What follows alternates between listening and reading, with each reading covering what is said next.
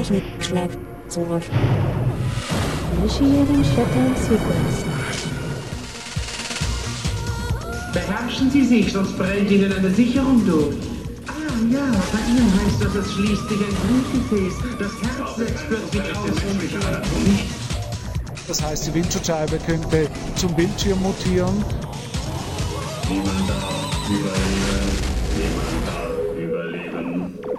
Und inzwischen eröffnen nun Computer und Internet ganz neue Austausch- und Informationskontrolle äh, Kanäle über Grenzen hinweg.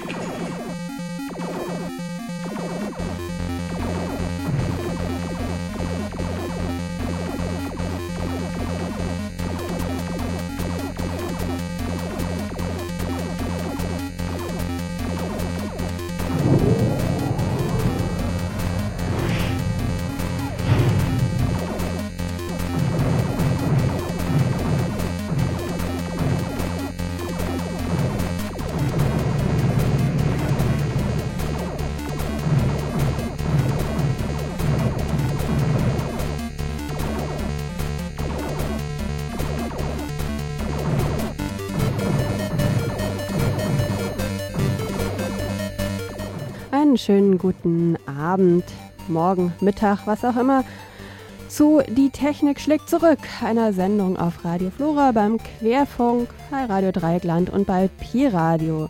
Die Themen heute: interessante Zeiten für Kryptografen. Wir bringen ein Interview mit der Kryptographie-Professorin Tanja Lange.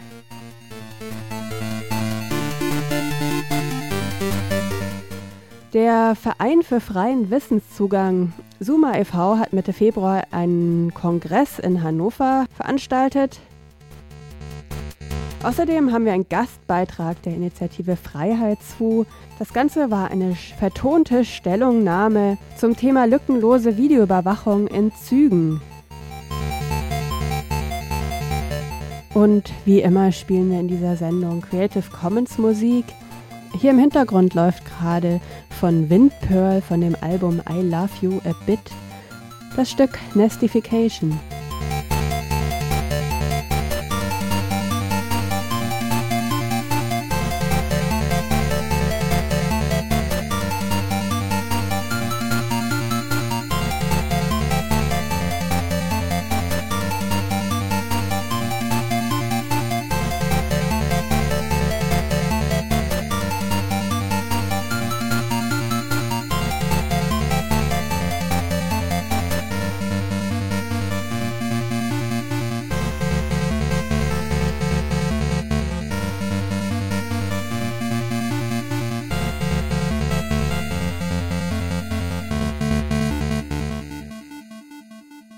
Kryptographie, das ist die Wissenschaft der Verschlüsselung.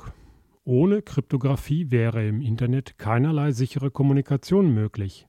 Seien es Online-Banking, private E-Mails, das Login-Passwort auf der Firmenwebsite, alles könnte im Klartext mitgelesen werden. Sämtliche Verschlüsselung beruht auf einer recht überschaulichen Anzahl an Algorithmen, die die Schlüssel erzeugen, mit denen dann die Daten verschlüsselt werden. Mit dem Knacken dieser Schlüssel wiederum beschäftigen sich im akademischen Bereich die Kryptoanalysten. Während diese das Schlüsselknacken betreiben, um die Kryptographie zu verbessern, wollen Geheimdienste an die geheimen Informationen kommen. Durch die Enthüllung des Whistleblowers Edward Snowden kommen täglich neue Details über die Tätigkeiten und die Budgets der Geheimdienste ans Licht.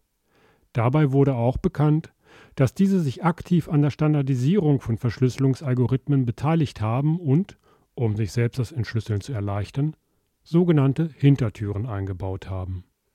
Friederike Meyer sprach mit der Kryptographie-Professorin Tanja Lange. Tanja Lange ist Kryptographie-Professorin an der Universität Eindhoven und aktiv beteiligt am akademischen Diskurs der letztes Jahr unter Kryptographen ausgerufenen Kryptokalypse. Diese klingt bei ihr gar nicht sonderlich apokalyptisch, eher mathematisch. Sie erklärt die Kryptokalypse mit verschiedenen Veröffentlichungen zur Lösung einer bestimmten Sorte von diskreten Logarithmusproblemen. Logarithmusprobleme werden in der sogenannten Public Key Verschlüsselung verwendet. Damit lassen sich beispielsweise Mails verschlüsseln. Doch gelöste Logarithmusprobleme sind für eine sichere Verschlüsselung nicht mehr zu gebrauchen und kommen in den aktuellen Verschlüsselungsverfahren auch nicht vor. Die Gefahr besteht allerdings, dass sich die neu gewonnenen Erkenntnisse auf häufig verwendete Verschlüsselungsverfahren übertragen lassen. Wenn zum Beispiel RSA, das meistgenutzte Verschlüsselungsverfahren im Internet, betroffen wäre, würde die Kryptokalypse auch die Anwender bedrohen. Dazu die Kryptografin Tanja Lange. Es war ein interessanter Jahresanfang für den Kryptografen, aber es war jetzt nichts, wo wir wirklich äh, Panik kriegen würden, weil es eben wirklich nicht benutzt wird. Entwarnung also? Nicht wirklich. Täglich werden neue Dokumente über die Abgründe der NSA-Überwachung veröffentlicht. Allein durch die enorme Rechenleistung, die sonst kaum jemand zur Verfügung steht, ist die NSA eine Herausforderung für Kryptografen. Sehr problematisch wird auch die Einflussnahme der NSA auf die Standardisierung von Kryptoalgorithmen angesehen. Für die Standardisierung ist normalerweise die ISO, die internationale Standardorganisation, zuständig. Also überlegt, wozu sie denn was haben möchten. Dazu nehmen die halt auch Input von verschiedenen Organisationen. Wenn jetzt also einer was standardisiert haben möchte, muss er also erstmal ISO dazu bringen, dann einen Aufruf zu machen zu dem Thema. Und danach stellt man seinen eigenen Algorithmus vor und sieht zu, dass das auch durchkommt.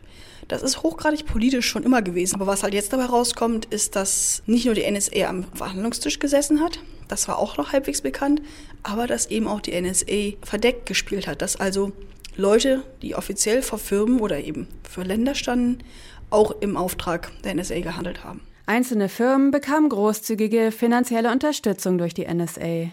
Eine Finanzspritze von 10 Millionen Dollar an die Firma RSA, einen der wichtigsten US-Anbieter von Sicherheitssoftware, wurde im Dezember letzten Jahres öffentlich.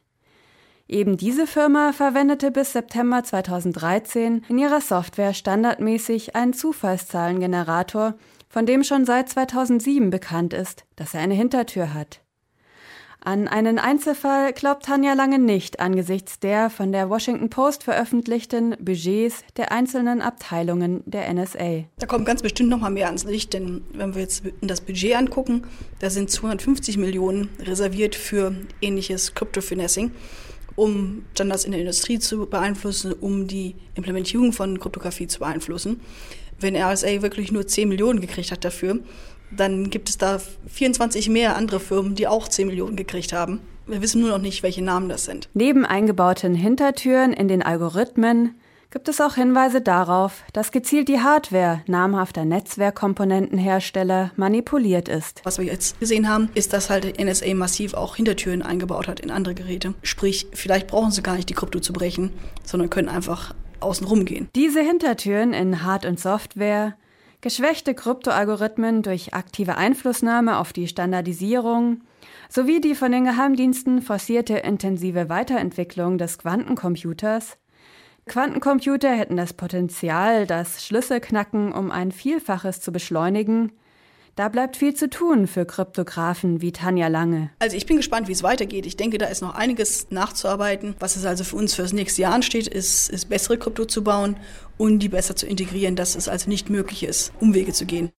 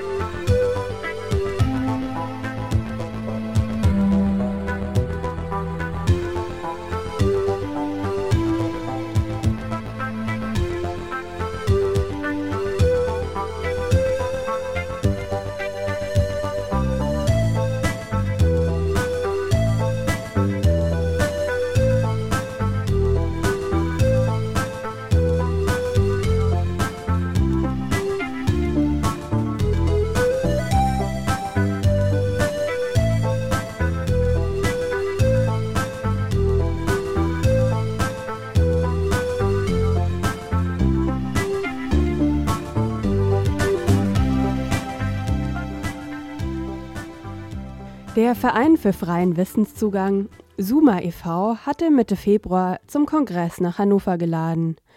Unter dem Titel Wege aus der Überwachungskatastrophe Ethik im digitalen Raum waren mehr als 50 Teilnehmende zusammengekommen, um gemeinsam über Handlungsspielräume und mögliche neue Wege zu debattieren. Spätestens die Reaktionen auf Edward Snowdens Enthüllungen haben gezeigt, die USA haben ihre Glaubwürdigkeit verspielt. Die netzpolitische Wende muss von Europa ausgehen, fordert Wolfgang Sander-Beuermann, geschäftsführender Vorstand des Vereins für freien Wissenszugang Suma e.V. Dass die Hackerszene und Organisationen wie Suma e.V. offensichtlich nicht an Paranoia litten, wie in der Vergangenheit so gerne behauptet wurde, stellte Andi Müller-Magun vom Chaos Computer Club gleich zu Beginn seines Vortrags klar. Nun sei das Ausmaß der Spionage auch in der breiten Öffentlichkeit angekommen. An Europa als treibende Kraft im digitalen Raum der Zukunft glaube er nicht. Als vermutet wurde, dass Snowden in einem Passagierflugzeug saß, wurde einfach mal fast der gesamte europäische Luftraum gesperrt, nur weil die USA es so wollten. Argumentierte Müller-Magun. Andere Länder, beispielsweise in Südamerika, seien da weiter. Über eine Sache sind sich die Mitdiskutantinnen jedoch einig, die Freiheit, etwas zu verbergen, ist der entscheidende Punkt. Jeder muss definieren können, wie viel er oder sie von sich freigibt. Das muss der Staat gewährleisten. Wenn das nicht möglich ist, dann geht es in die Richtung eines totalitären Systems, sagte Rafael Caporo, Professor für Informationsethik an der Hochschule der Medien in Stuttgart. Philosophen wie Professor Capuro sind ja nicht gerade häufig gesehene Gäste auf Veranstaltungen zur Netzpolitik. So brachte er auch interessante geschichtliche Aspekte ein und klärte um die Unterschiede zwischen Moral und Ethik auf. Der mit 2500 Euro dotierte Suma Award 2013 ging in diesem Jahr an den Kurzfilmautor Maniac für seinen YouTube-Film Der Überwachungsstaat, der auf amüsante Art und Weise die Risiken einer totalen Überwachung skizziert. Der Erfinder des MP3-Verfahrens Karl-Heinz Brandenburg hielt die Laudatio Einmal bei YouTube nach der Überwachungsstaat suchen und es geht ziemlich rasant im Comic-Style los. Maniac selbst zu seinem Film. Ähm, der Film ist ein bisschen schnell. Ähm, wahrscheinlich ist es ein paar Leuten schon aufgefallen. Ähm, es liegt unter anderem daran, dass ich für eine relativ junge Zielgruppe solche Filme produziere. Ich bin YouTuber. Ähm, ich mache normalerweise Comic-Videos, ähm, die sich 13- bis 21-Jährige anschauen. Und die mögen solche schnellen Videos. Ich hoffe, Ihnen war es nicht zu schnell. Ich habe es trotzdem noch einigermaßen verstanden. Aber ähm, mir, mir war es wichtig, dass vor allem diese jungen Menschen sich mal mit so einem Thema beschäftigen, weil ähm, das ist, denke ich mal, eher etwas, womit man sich beschäftigt, wenn man ein bisschen älter ist. Aber ich dachte damals, als ich das Video gemacht habe, dass ähm, es zwar wichtig ist, dass die jungen Menschen sowas mitbekommen, ähm, aber dass sich die wenigsten dafür interessieren würden. Und da habe ich mich dann geirrt. Also das Video hat mittlerweile eine Million Abrufe und ja, da bin ich schon ein bisschen stolz drauf. Der Suma e.V., 2004 gegründet, hat seinen technologischen Beitrag für eine eigenständige, lauschfreie Netzinfrastruktur bereits gelegt. Mit MetaGear betreibt er die einzige nennenswerte größere deutsche Suchmaschine, auf der neutral und ohne Preisgabe der Nutzerdaten im Internet recherchiert werden kann. MetaGear wurde ab dem Jahr 1996 an der Universität Hannover entwickelt und wird seit 2012 vom Suma e.V. in eigener Regie betrieben auch an MetaGear sind die Snowden-Enthüllungen nicht tatenlos vorbeigegangen. So arbeitet der Verein derzeit an systematischen Verschlüsselungen im Betrieb und der Nutzung der Suchmaschine. Bereits realisiert ist der ausschließliche Zugang über HTTPS, ein Zugang über das Tor-Anonymisierungsnetzwerk und demnächst wird ein anonymisierender Proxy dieses Angebot abrunden. Hier jetzt ein etwas längerer Ausschnitt der Rede von Andi Müller-Magun vom CCC zur Hackerethik. Wir haben ja schon in den spät 70ern, 80ern mal sowas wie eine Hackerethik formuliert. Ähm, da stehen so Dinge drin wie der Zugang zu Computern, allem, was einem zeigen kann, wie die Welt funktioniert, sollte unbegrenzt vollständig sein, Informationen müssen frei sein. Misstraue Autoritäten und so fort. Das kommt aus einem Zeitalter, wo sich verhältnismäßig wenig Leute, äh, nein, andersrum, äh, viele Leute wenige Computer geteilt haben, die Regeln aufgestellt haben, wie man Fehler ähm, sozusagen nicht zweimal macht, sondern indem man einfach offen miteinander umgeht und über Probleme redet äh, und äh, das Wissen eben zugänglich macht, ähm, effektiver mit äh, der Sachlage umgeht. Wir haben ähm, diese äh, Ansammlung, die ursprünglich von Stephen Louis mal zusammengeschrieben wurde, in den Spät-80ern, nachdem wir diese Angelegenheit hatten, wo einige Junghacker mal glaubten, für den KGB ähm, Daten beschaffen zu müssen ähm, und wir uns da so in ein, zwei Abgrenzungen, Diskussionen befanden. Da haben wir dann ein, zwei Ergänzungen gemacht. Da kommt sowas her wie Mülle nicht in den Daten anderer Leute und öffentliche Daten nützen, private Daten schützen als ähm, auch sehr wohl noch den Anspruch auf die maschinenlesbare Regierung, den wir im Chaos Computer Club sehr früh formuliert haben, aber eben auch ähm, auf den Datenschutz. Ähm, wenn man jetzt ähm, sich so aus unserer Perspektive das anguckt, dann haben wir natürlich schon immer auch andere Akteure gehabt, die sich quasi Computer und Vernetzung aus der Angriffsperspektive angeguckt haben, sowas wie Cracker das sind, ist eine spezielle sozusagen Subkultur im Netz, die sich diesem absurden industriellen Vorhaben, Datenverarbeitungsmaschinen an der Verarbeitung von Daten zu hindern, also so etwas wie Urheberrechtsschutzmechanismen zu realisieren, entgegenstellen und das betreiben, was wir Befreiung eingesperrter Bits benennen. Ähm, aber es gibt natürlich auch ähm, Vandalismus, es gibt äh, Leute, die ihren Frust über Computermethoden äh, ableiten und es gibt äh, Kriminalität, ganz klar. Es gibt aber auch Nachrichtendienste ähm, und die nicht erst seit gestern. Das Internet ist schon sehr lange so eine Art Truppenübungsplatz äh, geworden, auch für informationskriegerische Auseinandersetzungen, weil eben ich sag mal, die Methodik, äh, fremde Infrastrukturen anzugreifen und Dinge lahmzulegen im Vergleich zu konventionellen Waffen, ist das alles spottbillig, was da im Netz sozusagen für Militärs und Regierung und Nachrichtendienste möglich ist. Aber wir haben natürlich auch Akteure im Netz, deren äh, ja, moralische Grundlagen noch zu betrachten sein werden, die unter ganz verschiedenen Legenden ähm, sich Daten verschaffen. Wir haben ja viele Umsonstdienste im Netz für den Benutzer und alle diese Umsonstdienste ähm, kann man eigentlich kurz zusammenfassen. Wenn der Benutzer nicht für den Dienst zahlt, ist er das Produkt weil eben die Daten des Nutzers äh, selbst das Handelsgut sind, die Aufmerksamkeit und so fort. Und damit komme ich äh, zur Welt der Datensammler. Diese Überwachungsangelegenheit der NSA, die jetzt durch Snowden offenbart geworden sind, sind aber ähm, technisch auch äh, eine da hat es auch viel industrielle Produkte gegeben. Das ist auch ein kommerzielles Angelegenheitchen. Es gibt beispielsweise, ähm, das hier ist ein kleiner Ausschnitt aus einer Siemens-Broschüre, diese Technologie namens Lawful Interception. Lawful Interception klingt so wie gesetzesmäßige Abhören. Äh, da kann man schwerlich was dagegen haben, wenn im Fall von schweren Straftaten, wenn es vielleicht um Menschenleben geht, die Polizei die Möglichkeiten hat, irgendwelche Telefonleitungen oder Internetkommunikation abzuhören. Aber der Begriff Lawful Interception ist zunächst einmal nicht definiert, was das bedeutet in Bezug auf Moral oder Ethik, sondern das heißt nur, dass eben die Maßnahmen aufgrund eines Gesetzes durchgeführt werden. Und da diese Anlagen für den Weltmarkt produziert werden, gibt es halt auch einige Länder, da besteht das Gesetz aus einer Person und diese eine Person, die sagt dann, ich vertraue hier niemandem, ich will alle abhören. Und Technologie, die das macht, die ist dann eben Lawful Interception. Das heißt, auch die Installation, die wir hier in Deutschland in unseren Vermittlungsstellen, in unseren Internet-Switches drin haben, der Unterschied zwischen einer Demokratie mit Grundrechten, vielleicht mit Verwaltungsgerichtbarkeiten und ähnlichen Dingen und einer totalitären äh, Staatsstruktur, einer Diktatur, einer Monarchie oder ähnlichem besteht nur in der Konfigurationsdatei. Ähm, das kann also beliebig umgeschaltet werden.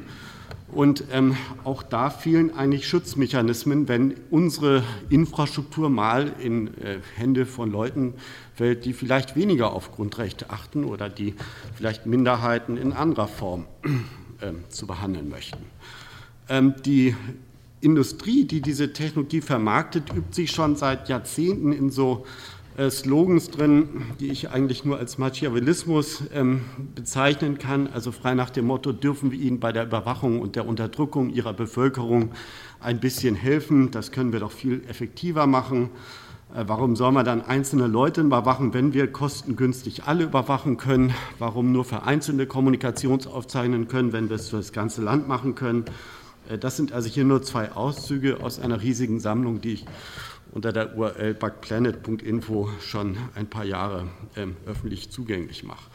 Ähm, auch ähm, von der Industrie gibt es dann auch Vorschläge, wie man damit umgeht, wenn man sich in imperfekten Environments befindet, das heißt, wenn zum Beispiel die Gesetzeslage es nicht zulässt, dass man die inländische Kommunikation ähm, selbst überwacht, dann gibt es da explizite Vorschläge, dass man dann einfach kurz die Datenpakete mal kurz übers Ausland routet, da kann man sie dann legal überwachen und so weiter und so fort. Das ist also ein interessanter Ansatz, wie die Industrie ihre Produkte vermarktungsfähig macht und äh, Demokratie eigentlich äh, unterminiert und Grundrechte sozusagen als Geschäftsmodell abschafft.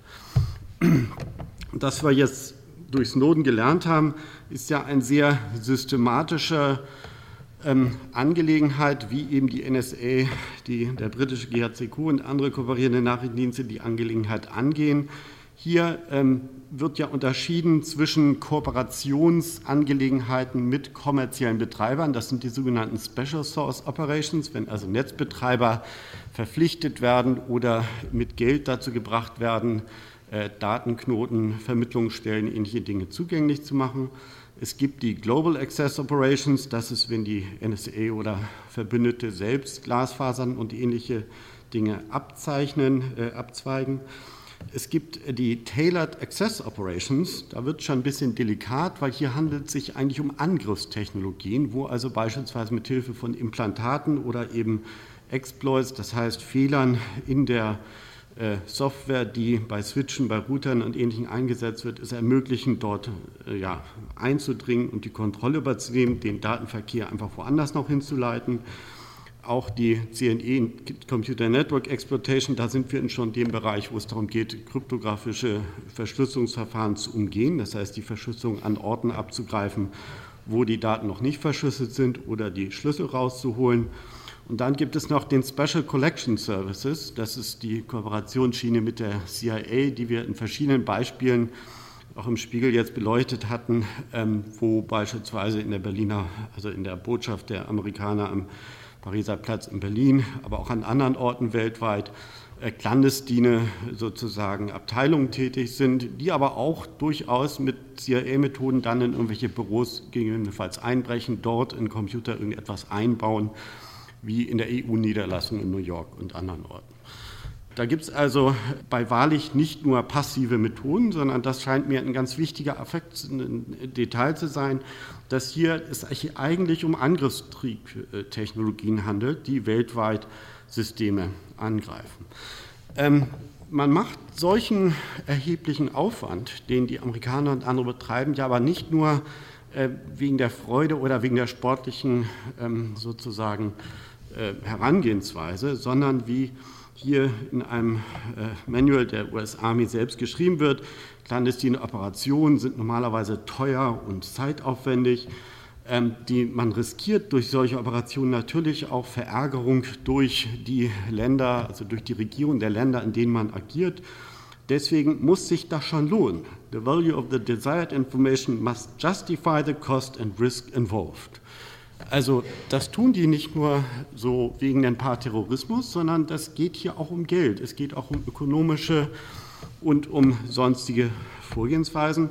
Das wird auch in einem Handbuch der Stadtsicherheit ähm, spezifiziert. Da ist der Begriff Kompromat definiert. Kompromat sind Informationen über äh, Dinge aus dem Leben einer Person, die im Widerspruch zu gesellschaftlichen Normen, Anschauungen stehen, die bei ihrem Bekanntwerden zu rechtlichen disziplinarischen Sanktionen, zu Prestigeverlusten und so fort wird.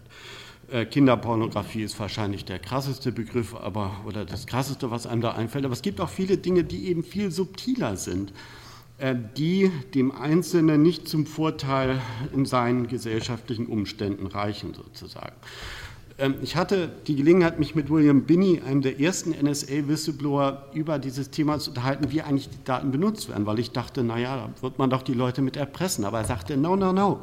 Don't think black and white. It's not blackmailing we're doing, we call it graymailing. Also Graymailing ist sozusagen das bewusste und geschickte Einfließen von solchen Informationen in einer Verhandlung, wenn man sagt, wissen Sie, Sie wollen doch nicht wirklich über dieses und jenes reden und wir wollen nicht über Paragraph C auf Seite 37 reden. Warum arrangieren wir uns nicht? Ähm, das ist also viel subtiler in der Realität von internationalen Verhandlungen als wir uns das so vorstellen. Aber leider haben wir, weil der Snowden in der technischen Abteilung arbeitet, in der S2 und darunter und nicht in der S1. Die Abteilung S1 hat einen leckeren Namen, die heißt Customer Relations. Und das macht vielleicht auch ein bisschen deutlich, warum es bei der NSA geht. Das ist ja bloß eine technische Dienstleistungsbehörde, die allen möglichen anderen Behörden, dem Handelsministerium, dem Weißen Haus, dem State Department, der CIA und so weiter und so fort, die Daten besorgt, die sie anfordern. Jetzt könnte man aber auch noch mal positiv versuchen, das Hoffnungsmodell Informationsgesellschaft sozusagen zu skizzieren. Klar, wir haben weitestgehende weltweite Telekommunikationsüberwachung, passiv wie aktiv. Äh, wir haben aber immer noch in großen Teilen freien Informationsfluss. Ähm, und wir haben auch durchaus starke Kryptographie, äh, die wir mit einer guten Umfeldabsicherung auch durchaus ähm, benutzen können. Äh, es gibt Anonymisierungstechniken wie Tor und es gibt, wie man durch Snowden gelernt hat, ja auch Whistleblowing, Leaking, die durchaus zum Erfolg führt.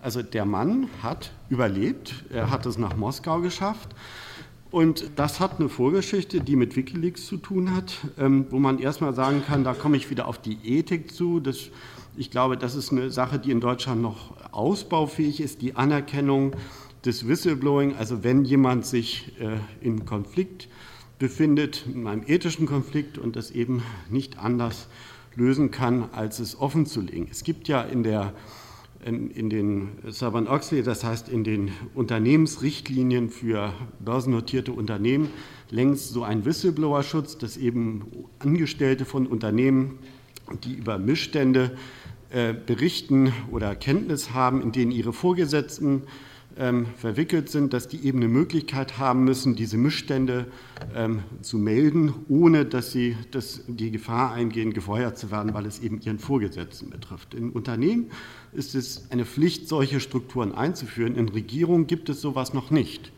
Das haben wir ja beim NSU-Skandal auch gesehen und bei anderen Bereichen äh, dass es offenbar doch staatliche Bereiche gibt, wo ähm, der, die Transparenz staatlichen Handels noch stark ausbaufähig ist und wo offenbar ähm, das Problem ist, dass eben der Einzelne, der dort von Vorgängen Kenntnis hat, nicht unbedingt die Möglichkeit hat, ohne Auswirkungen, negative Auswirkungen auf sein eigenes Leben, auf seine Position, auf seine Beamtentantiemen oder was auch immer, ähm, die Sachen auf den Tisch zu packen. Was uns aber verbleibt, ist noch eine ganze Liste von offenen Baustellen. Ähm, wir haben zum Beispiel diese sogenannten sozialen Netze, bei denen eben der Teilnehmer eher das Produkt ist und wo jeder Einzelne eigentlich Mittäter ist, wenn er äh, nicht nur seine eigenen Daten, sondern vielleicht auch Bilder, wo Freunde abgelichtet werden oder irgendwelche Ereignisse, die andere Menschen eben mit einbeziehen, berichtet.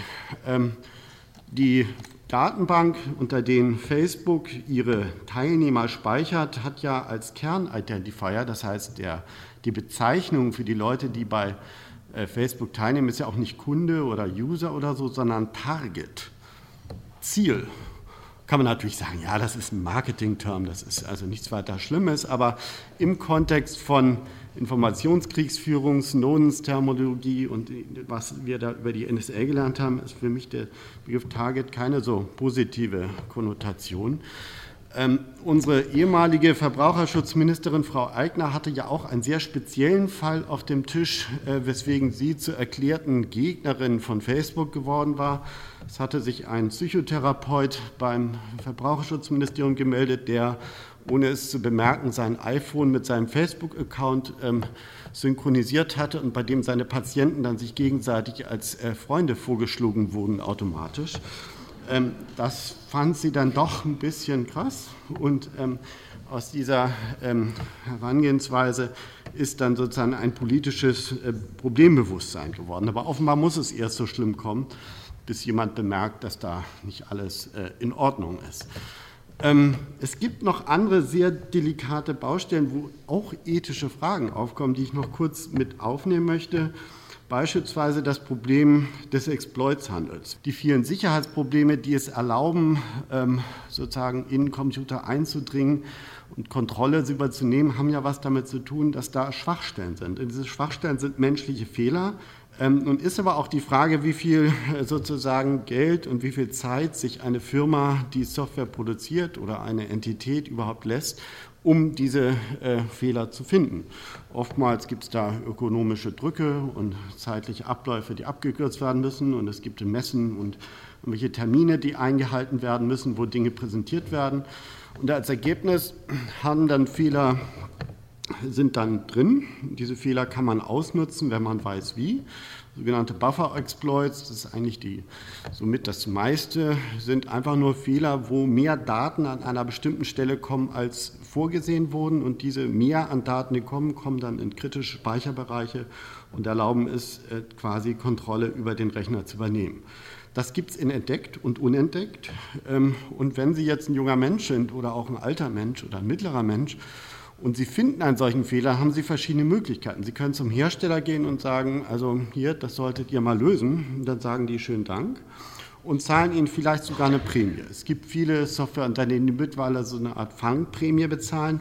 Das Problem ist aber, wenn Sie ein guter ähm, sozusagen Entdecker von so Schwachstellen sind und Sie haben 20 davon, dann wollen die auf einmal einen Rabatt aushandeln, so eine Art Mengenrabatt. Und sie sagen, nö, also warum soll ich mich denn hier runterhandeln lassen? Dann gebe ich euch doch jetzt nur ein und warte ich einen Monat und verkaufe euch noch ein.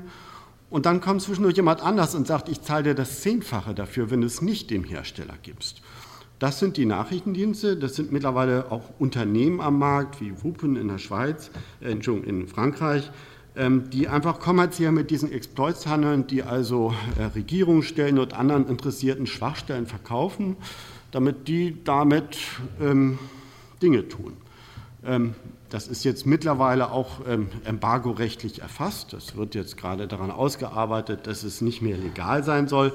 Was bedeutet, es führt die Nachrichtendienste ja nicht, wenn es nicht egal ist. Das äh, tun die dann halt extra legal. Und so kommen wir eigentlich zu dem, was es schon länger gibt, nämlich der Feststellung, dass Staatssicherheit und technische Sicherheit ganz anders definiert ist. Für einen Techniker ist ein Computer dann sicher, wenn keiner eindringen kann. Für einen Staat ist ein Computer dann sicher, wenn alle, also wenn er zumindest eindringen kann und äh, Dinge da tun kann. Und dieses ähm, Problem gibt es schon ganz lange. Das gab es auch schon im Zeitalter des Kalten Krieges mit heutigen Auswirkungen, dass beispielsweise der Export von Verschlüsselungstechnologie, von harter Verschlüsselungstechnologie, die es möglich macht, äh, Datenverbindungen so abzusichern, dass tatsächlich Nachrichtendienste nicht lesen können, dass dieser Export unter äh, Vorbehalten steht, dass es Länder gibt, in denen sie das überhaupt nicht ausliefern dürfen, dass sie Genehmigung brauchen, äh, wenn sie das an bestimmte Länder verkaufen. Das ist also nicht so, dass man mit ähm, Sicherheitstechnologie frei handeln darf. Interessanterweise gibt es solche Einschränkungen für Überwachungstechnologie nicht. Also das heißt, wenn Sie Technologie verkaufen, mit denen man Internetverkehr aufzeichnen kann oder so, das können Sie frei handeln, aber mit Sicherheitstechnologie um Himmels willen. Wo kämen wir denn dahin, wenn wir auf einmal Länder hätten, die ihre Kommunikation absichern würden? Ähm, das ist also auch ähm, eine der Baustellen, die anzugehen sein wird, wenn wir die Probleme da lösen wollen. Und am Schluss möchte ich ähm, ein paar Verantwortungsbereiche aufzeigen. Wir haben mal im CCC den Versuch unternommen, uns an dem Begriff Datenverbrechen zu üben, weil wir eigentlich gesagt haben, also es ist ja nicht nur der Einzelne, der die Daten in Facebook reingibt oder irgendetwas, äh, sondern wenn beispielsweise ein Betreiber äh, einer Infrastruktur weiß, dass auf den äh, Datenleitungen die Nachrichtendienste mitschnorcheln und er trotz dieses Wissens die Daten seiner Benutzer unverschlüsselt übermittelt, das ist eigentlich so eine Art Vorbereitungshandlung oder Zuarbeit. Ist, man würde das juristisch, wenn es eine Straftat wäre, würde man sagen, das ist Beihilfe zu einer Straftat. Ähm, jetzt sind wir ja noch dabei zu klären, ob das Ganze eine Straftat ist äh, oder was es auch immer ist, aber es ist jedenfalls ein Problem. Und insofern muss auch äh, der einzelne Betreiber äh, darüber nachdenken, welche prozessuale Verantwortung er sozusagen hat. Es gibt natürlich auch die Frage der Übertragungsverantwortung. Ähm, damit ist gemeint eben, was man an wen wie wo überträgt. Ähm, weil, sag mal, wenn man jetzt mal analog überlegt, bei den Nachrichtendiensten ist es ja normalerweise so, der Einzelne ist da so ein Need to Know ähm, gefangen. Das heißt, es ist ein nachrichtendienstliches Prinzip. Der einzelne Mitarbeiter er weiß immer nur das, was er zur Erfüllung seiner Aufgaben braucht. Snowden hat ähm, an sehr unterschiedlichen Stellen Daten gesammelt, weil er eben Systemadministrator war. Eigentlich wäre diese umfassende Informationseinblick sozusagen dem Einzelnen gar nicht äh, möglich gewesen. Aber mal übertragen auf Datenverarbeitung könnte das auch heißen, wir brauchen so eine Art Need-to-Process-Prinzip. Das heißt, dass wir beispielsweise, wenn wir ein E-Commerce-System oder wenn wir personenbezogene Daten äh, verarbeiten, dass wir das reduzieren auf die Daten, die hier jeweils gerade benötigt werden und nicht immer den ganzen Datensatz eines Kunden, eines Menschen mit seiner Wohnanschrift, seinem Geburtsdatum, seinen Telefonnummern und so weiter und so fort durch die gesamte EDV tragen. Ähm, das wäre also ein so ein Ansatz, die Verantwortung hier sozusagen etwas stärker zu beleuchten und entsprechend wahrzunehmen. Wir haben im Moment ähm, in Bezug auf die Hackerethik ein paar Diskussionen, wo wir wahrscheinlich Ergänzungen ähm, in, in nächster Zeit aussprechen werden. Zum einen scheint uns in der ursprünglichen Version die Freiheit der Kommunikation noch zu fehlen, dass also auf jeden Fall das Recht immer und überall und uneingeschränkt zu kommunizieren das möchten wir festschreiben, dass Respekt vor den Systemen und Daten anderer Leute, ähm, dass wir das sozusagen als ethisches Prinzip äh, aufnehmen und diesen ganzen Verantwortungsbereich damit auch ansprechen, die dem Einzelnen je nach Funktion, ob er eben nur Teilnehmer an einem System ist, ob er Betreiber ist, äh, ob er irgendwelche Teilaspekte benutzt oder ausfüllt, ähm, ihn zu einem anderen äh, Herangehen sozusagen, zumindest äh, vom Gedankenansatz her bringen sollen. Und ähm, der ganze Aspekt der Transparenz von Technologie und die Wissensvermittlung, dass eben Technologie eigentlich, gerade wenn sie staatlich oder anderswo konstruiert ist, dass der Einzelne wissen muss, wie die Technologie funktioniert und was mit seinen Daten geschieht. Dass wir also rauskommen aus so einer, einem blinden Vertrauen in irgendeine Infrastruktur, in irgendeine schwarze Kiste, wo der Einzelne eigentlich gar keine Chance hat herauszufinden, was da mit seinen Daten geschieht. Dass man also nicht nur wie so ein Informationsfreiheitsgesetzansatz, den der Staat gewählt hat, dass wir sozusagen klagen können, um, unsere, äh, um dieses Wissen zu verschaffen, sondern dass es eigentlich eine Selbstverständlichkeit sein muss, dass proaktiv der Staat, ohne dass er dazu verklagt werden muss oder dass es dazu eines besonderen Prozesses bedarf, dass der Staat von sich aus zumindest offenlegt, was mit den Daten geschieht. Das ist also weitergehend als das, was wir jetzt im Moment in der Praxis haben. Soweit vom SUMA-Kongress, der Mitte Februar in Hannover stattfand. Zuletzt war das jetzt Andi Müller-Magun vom Chaos Computer Club zum Thema Hackerethik.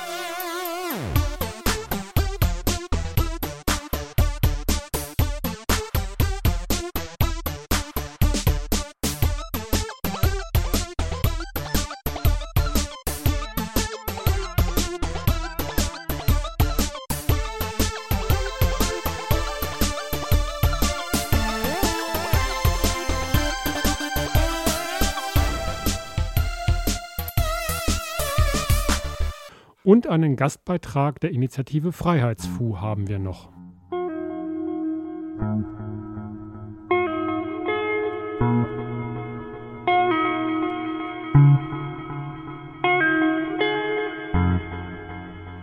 Hörstück. Die fiktive Pressekonferenz zur Einführung flächendeckender Videoüberwachung im öffentlichen Personennahverkehr und die kritischen Fragen der Menschen von der Initiative Freiheitsfu dazu. Das Ganze als Stellungnahme der Initiative Freiheitsfu zur Anfrage des Wirtschaftsausschusses im Landtag Schleswig-Holstein zum fast gleichen Thema. Die akustisch Mitwirkenden sind ein videoüberwachungsbefürwortender Mensch, ein videoüberwachungskritischer Mensch, ein weiterer videoüberwachungskritischer Mensch, der stellvertretende Direktor des Kriminologischen Instituts Niedersachsen, das Bundesverfassungsgericht. Wir schalten uns jetzt live in die gerade beginnende Pressekonferenz.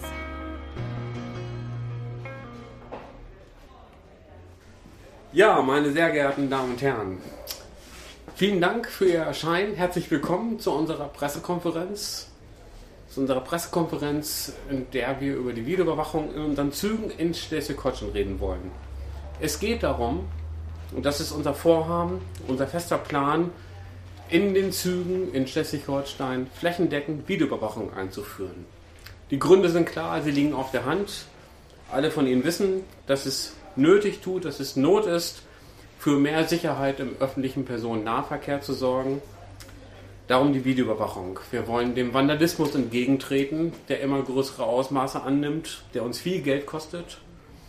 Wir möchten dafür sorgen, dass endlich viel weniger Straftaten in den Zügen passieren, dass sich die Menschen sicherer fühlen, dass sie den Nahverkehr mehr annehmen, ihn mehr nutzen, auch im Sinne des Umweltschutzes. Wir wollen, dass die Leute ohne Angst unsere Züge nutzen. Deswegen, das ist unser Vorhaben, wir werden alle Züge mit Videoüberwachung ausrüsten, flächendeckend, werden also alle Menschen dann mit Videoüberwachung oder werden von der Videoüberwachung betroffen sein und von ihr geschützt werden. Das ist das Ende der Nervosität der Fahrgäste und es ist endlich an der Zeit, dort einzuschreiten und tätig zu werden. Das wollen wir tun.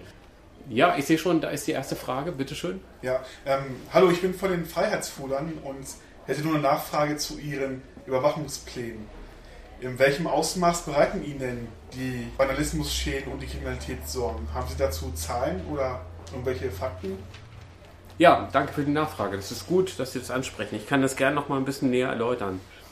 Die Kriminalitätsstatistik 2011 beispielsweise, die wir hier zu Rate ziehen, zeigt eindeutig an, wir haben 3800, allein in diesem einen Jahr 2011, 3800 Straftaten im Verkehr in Schleswig-Holstein gehabt. Eine große Zahl, die für viel Verunsicherung sorgt. Ähm, das ist der Grund, warum wir das jetzt endlich ändern wollen mit unserer Initiative. Mhm. Ähm, wobei nach meiner Information gerade mal vier von diesen Vorfällen in den Zügen vom Personennahverkehr vorgefallen sind. Ähm, ja, das stimmt. Vier Straftaten in den Zügen. Aber ich glaube, wir sind uns einig und Sie müssen sich ja immer dabei vorstellen, das sind Menschen, die dahinter stehen. Es geht bei diesen Straftaten um Überfälle, um, um Raubüberfälle, um Bedrohung von Menschen und ich hoffe, dass wir uns an der Stelle einig sind und dass wir uns auf eine Linie bewegen. Vier Straftaten in Zügen sind genau vier zu viel glaube, da werden Sie das, sicherlich nichts gegen sagen. Auf wollen. jeden Fall, da sind wir uns einig. Allerdings frage ich mich halt, ob es, ähm, ja, ob die Verhältnismäßigkeit gewahrt ist, wenn Sie halt wegen diesen vier Vorfällen ab, ab sofort alle Fahrgäste flächendeckend und anlasslos filmen. Ich meine, die Verhältnismäßigkeit kann ja nicht gegeben sein. Und dass Videoüberwachung irgendwie zur Senkung der Kriminalitätsrate oder zu einer höheren Aufklärung führt, das ist ja bis jetzt auch nicht bewiesen. Zumindest hat uns das die S-Bahn in Hannover nicht beweisen können. Also ich möchte nicht, dass wir unsere Pressekonferenz hier dazu nutzen, um Halbwahrheiten zu verbreiten. Wir sollten auf dem Boden der Tatsachen uns weiter bewegen. Und es ist, glaube ich, unbestritten, dass Videoüberwachung hilfreich ist, um Straftaten zu verhindern und aufzuklären. Es geht um Prävention. Das ist ganz wichtig. Ich, ich finde es nicht sachgerecht, dass Sie hier in irgendeiner Form das Leid der Opfer relativieren wollen. Wir wollen mehr Straftaten aufklären. Das ist genau der Grund, warum wir hier diese Videoüberwachung flächendeckend einführen. Entschuldigung, aber da muss ich mich jetzt auch gerade mal einmischen. Sie sprechen hier von Halbwahrheiten und ähm, Sie werfen das quasi unter der Hand uns vor, wir würden Halbwahrheiten anbringen. Aber haben Sie denn selbst konkrete Fakten, Zahlen, Statistiken und Studien, die belegen, dass Videoüberwachung die Aufklärung von Straftaten fördert? Also wenn Sie da, wenn Sie da Studien dazu hätten, dann wäre ich Ihnen da wirklich sehr dankbar. Ich habe auch Studien gelesen, die eigentlich nur die negativen Auswirkungen der Videoüberwachung belegen. Und wenn Sie möchten, kann ich Ihnen die gern auch nach der Pressekonferenz zeigen. Frau, wer auch immer Sie sind, die haben sich ja noch nicht vorgestellt. da möchte ich nochmal drauf eingehen. Ich bin doch ganz klar der Meinung und ich denke, dass wir mit den meisten Leuten hier im Raum diese Meinung vertreten, dass Videoüberwachung nicht schlecht ist. Ich denke, wir sind uns doch soweit einig. Videoüberwachung sorgt dafür, Straftaten aufzuklären. Oder sehen Sie das nee, anders? Da sind wir uns überhaupt nicht einig. Erstens ist es eine Maßnahme, die in die Grundrechte der Bürger eingreift. Und zweitens wird das Recht auf informationelle Selbstbestimmung beeinträchtigt. Und Artikel 2 unseres Grundgesetzes garantiert das Recht auf freie Entfaltung der Menschen. Und auch das wird dadurch missachtet. Also ich finde das alles ziemlich entwürdigend. Zumal sie ja durchaus mit dieser ganzen Sache dann auch den gegenteiligen Effekt erzeugen könnten. Also es sind ja nicht alle Fahrgäste für eine Videoüberwachung, wie sie es vielleicht glauben möchten. Mit Sicherheit wird es sehr viele Fahrgäste geben, die dann auch ausweichen möchten. Das Problem ist natürlich dann, dass diese halt keine andere Möglichkeit haben, wenn sie nicht ein Auto oder ein Fahrrad nutzen wollen. Zumal sie das ja auch einführen wollten, um halt mehr Leute in die Züge zu bewegen, um halt die Umwelt zu schonen und so weiter. Und davon abgesehen ist natürlich auch extrem teuer, so eine Überwachungsmaßnahme. Die ganzen Kameras, der Betrieb, die Pflege, die Wartung. Sie können diese Kosten oder diesen, das Budget viel lieber in, in Sicherheitspersonal reinstecken, weil die können im Ernstfall auch irgendwie helfen. Also ich finde, dass sie jetzt sehr emotional werden und hier übertreiben mit dem, was sie hervorbringen. Ich habe den Eindruck, dass sie hier nur Einzelmeinungen vertreten. Auf der anderen Seite, ich bin im Übrigen sehr interessiert und gespannt auf das, was Sie an Belegen oder Quellen hier angeblich vorlegen oder vorweisen wollen. Und zum Zweiten hoffe ich, dass wir uns in dieser einen Sache einig sind. Und das ist, glaube ich, ganz wichtig. Eine einzige Straftat, die wir mit Hilfe der Videoüberwachung verhindern könnten oder aufklären könnten. Diese eine reicht aus, um das alles zu rechtfertigen. Ja, das ist uns klar, dass Sie das so sehen. Allerdings bezweifle ich, dass auch nur eine dadurch verändert werden könnte. Ich stelle mir jetzt irgendwie gerade eine Schlägerei im Zug vor. Wenn ich da als Opfer oder als Zeuge von einer Kamera winke, um Hilfe zu holen, wird wahrscheinlich keine Hilfe kommen, weil da meistens auch keine echten Menschen in Echtzeit hinter sitzen und das alles auswerten können. Das Einzige, was natürlich dann passiert, ist, dass irgendwelche YouTube-Video-Hits entstehen, weil die Leute das dann toll finden und sich angucken können. Oder die Bild das abdrucken kann und so weiter und so fort. Also Ihre Ansichten, die Sie hier vertreten, sind ziemlich radikal. Ich ähm, weiß nicht, ob, ob das hier so angemessen ist, hier im Rahmen der Pressekonferenz so unsachlich, wie ich das empfinde, darüber zu reden. Und ich möchte Sie auch bitten, überlegen Sie sich bitte genau, was Sie hier sagen oder was Sie hier behaupten also in den wir Raum haben stellen. uns das ganz genau überlegt, was wir hier sagen und wir finden auch nicht, dass unsere Ansichten radikal sind. Sie gehen im Moment vom Ist-Zustand aus. Wie ist die Videotechnik heute? Aber wenn wir mal an die Zukunft denken, dann kann es durchaus passieren, und solche Systeme gibt es ja heute auch schon, dass die Videoüberwachung so weit entwickelt ist bzw. wird, dass automatisch abnormales Verhalten erkannt wird.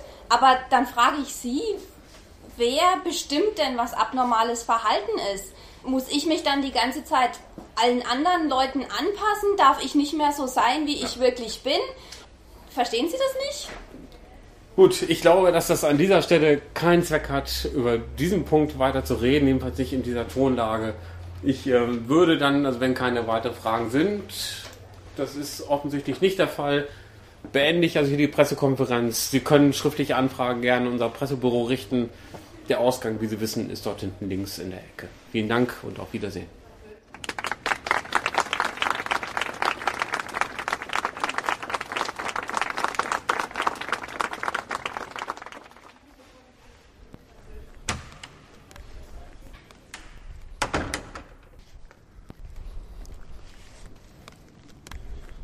Mann, Mann, Mann, ey, was für ein Wahnsinn. Wenn man bedenkt, dass der Paragraph 6b im Bundesdatenschutzgesetz eigentlich ja eingeführt worden ist, um die ganze Videoüberwachung in Grenzen zu halten. Und jetzt sowas. Ja, total.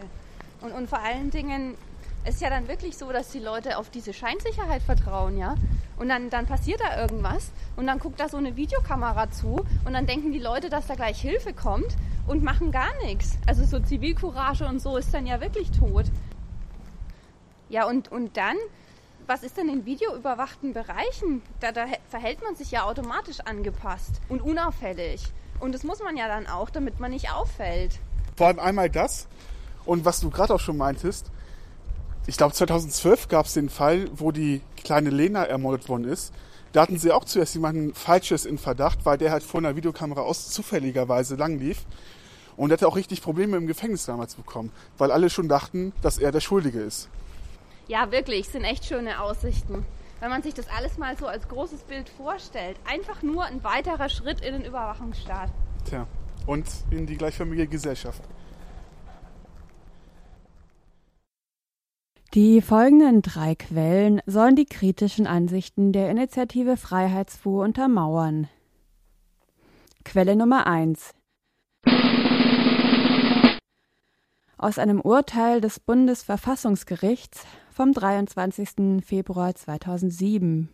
Es geht dabei um Videoüberwachung im Raum des allgemeinen öffentlichen Lebens. Im konkreten Fall ging es um eine Überwachungskamera im öffentlich zugänglichen Raum einer Begegnungsstätte. Die Aussagen lassen sich gleichlautend auf die Frage der Videoüberwachung im öffentlichen Personenverkehr anwenden das durch die Videoüberwachung gewonnene Bildmaterial kann und soll dazu genutzt werden, belastende, hoheitliche Maßnahmen gegen Personen vorzubereiten, die in dem von der Überwachung erfassten Bereich bestimmte unerwünschte Verhaltensweisen zeigen.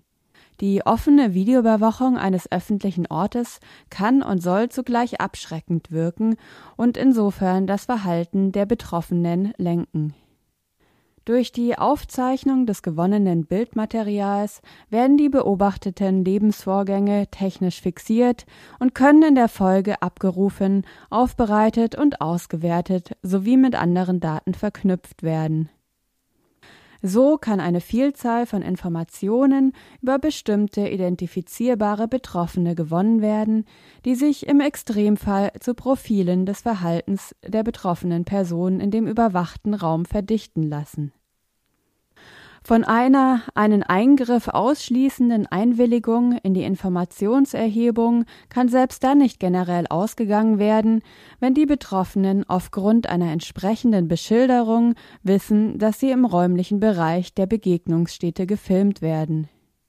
Das Unterlassen eines ausdrücklichen Protests kann nicht stets mit einer Einverständniserklärung gleichgesetzt werden. Maßgebend für die rechtliche Beurteilung der Intensität eines Eingriffs in das Recht auf informationelle Selbstbestimmung ist die Art der Beeinträchtigung. Insofern kann auch von Belang sein, ob die betroffenen Personen für die Maßnahme einen Anlass geben und wie dieser beschaffen ist. Verdachtslose Eingriffe mit großer Streubreite, bei denen zahlreiche Personen in den Wirkungsbereich einer Maßnahme einbezogen werden, die in keiner Beziehung zu einem konkreten Fehlverhalten stehen und den Eingriff durch ihr Verhalten nicht veranlasst haben, weisen grundsätzlich eine hohe Eingriffsintensität auf. Die geplante Videoüberwachung ist ein intensiver Eingriff. Sie beeinträchtigt alle, die den betroffenen Raum betreten. Sie dient dazu, belastende, hoheitliche Maßnahmen vorzubereiten und das Verhalten der den Raum nutzenden Personen zu lenken. Das Gewicht dieser Maßnahme wird dadurch erhöht, dass infolge der Aufzeichnung das gewonnene Bildmaterial in vielfältiger Weise ausgewertet, bearbeitet und mit anderen Informationen verknüpft werden kann. Von den Personen, die die Begegnungsstätte betreten, dürfte nur eine Minderheit gegen die Benutzungsordnung oder andere rechtliche Vorgaben, die sich aus der allgemeinen Rechtsordnung für die Benutzung der Begegnungsstätte ergeben, verstoßen die Videoüberwachung und die Aufzeichnung des gewonnenen Bildmaterials erfassen daher, wie bei solchen Maßnahmen stets, überwiegend Personen, die selbst keinen Anlass schaffen, desentwegen die Überwachung vorgenommen wird. Quelle Nummer 2 Dirk Bayer, der stellvertretende Direktor des Kriminologischen Forschungsinstituts Niedersachsen, hier in einer Deutschlandfunk-Radiodiskussion vom 16. November 2013 über die zunehmende Videoüberwachung. Mich als Kriminologe stimmt diese Entwicklung in Deutschland trotzdem nachdenklich, weil nicht aus datenschutzrechtlichen Bedenken, sondern aus äh, wissenschaftlichen Bedenken, weil wir wissen, die Videoüberwachung bringt weitestgehend nichts. Die bringt nichts für die Prävention von, äh, von Taten, sie bringt nichts für die Aufklärung oder relativ wenig für die Aufklärung. Und auch das Sicherheitsgefühl, was häufiger als Argument eingebracht wird, wird nicht gesteigert, sondern wir können sogar zum Teil den gegenteiligen Effekt feststellen. Da, wo Videokameras sind, da fühlt man sich unsicher, weil man meint, das ist ein gefährlicher Ort, da will ich erst gar nicht hingehen. Es gibt Befunde dahingehend, dass ganz bestimmte Formen von Straftaten verhindert werden können in ganz bestimmten, an ganz bestimmten Orten. Also beispielsweise Autoeinbrüche in Parkplätzen oder Parkhäusern. Da funktionieren Videokameras, wobei man gleichzeitig festgestellt hat, wenn Videokameras installiert werden, wird auch die Beleuchtung verbessert, damit die besser aufzeichnen können. Vielleicht ist das alles auch ein Effekt von Beleuchtung und nicht von Effekt von Videokameras. Äh, also ein Stück weit ganz bestimmte Formen von Kriminalität durchaus, wobei die Täter dann auch so klug sind und wissen, wie kann ich die Kameras wiederum umgehen, dass ich nicht gefilmt werde. Aber in der großen Breite, viele impulsive Straftaten, Gewalttaten beispielsweise, die kann man damit definitiv nicht verhindern. Quelle Nummer 3 Aus dem Volkszählungsurteil des Bundesverfassungsgerichts vom 15. Dezember 1983. Aus diesem ist auch das aus den Artikeln 1 und 2 des Grundgesetzes abgeleitete Grundrecht auf informationelle Selbstbestimmung hervorgegangen. Individuelle Selbstbestimmung setzt aber, auch unter der Bedingung moderner Informationsverarbeitungstechnologien, voraus, dass dem Einzelnen Entscheidungsfreiheit über vorzunehmende oder zu unterlassende Handlungen einschließlich der Möglichkeit gegeben ist, sich auch entsprechend dieser Entscheidung tatsächlich zu verhalten. Wer nicht mit hinreichender Sicherheit überschauen kann, welche ihn betreffenden Informationen in bestimmten Bereichen seiner sozialen Umwelt bekannt sind, und wer das Wissen möglicher Kommunikationspartner nicht einigermaßen abzuschätzen vermag, kann in seiner Freiheit wesentlich gehemmt werden, aus eigener Selbstbestimmung zu planen oder zu entscheiden mit dem Recht auf informationelle Selbstbestimmung wären eine Gesellschaftsordnung und eine diese ermöglichende Rechtsordnung nicht vereinbar, in der Bürger nicht mehr wissen können, wer was wann und bei welcher Gelegenheit über sie weiß. Wer unsicher ist, ob abweichende Verhaltensweisen jederzeit notiert und als Information dauerhaft gespeichert, verwendet oder weitergegeben werden, wird versuchen, nicht durch solche Verhaltensweisen aufzufallen.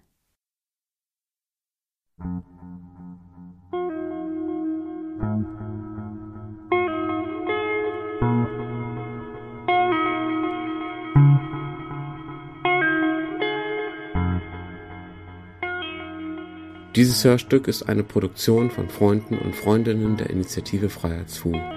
Entstanden im Februar 2014.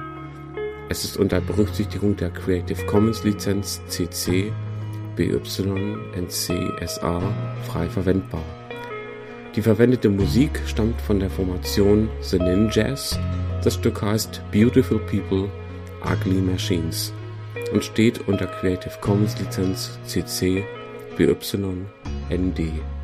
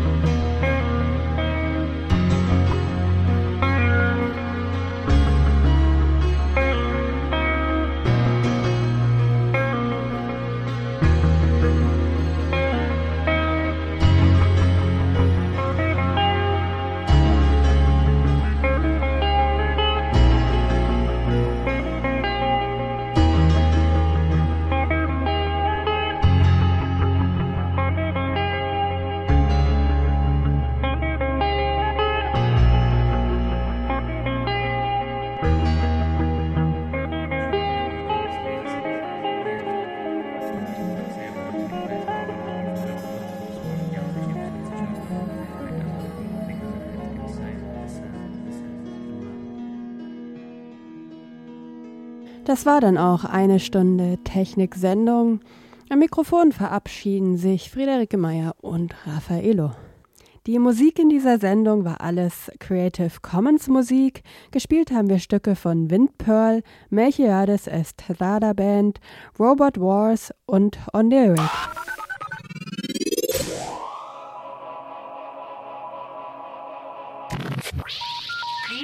and try again.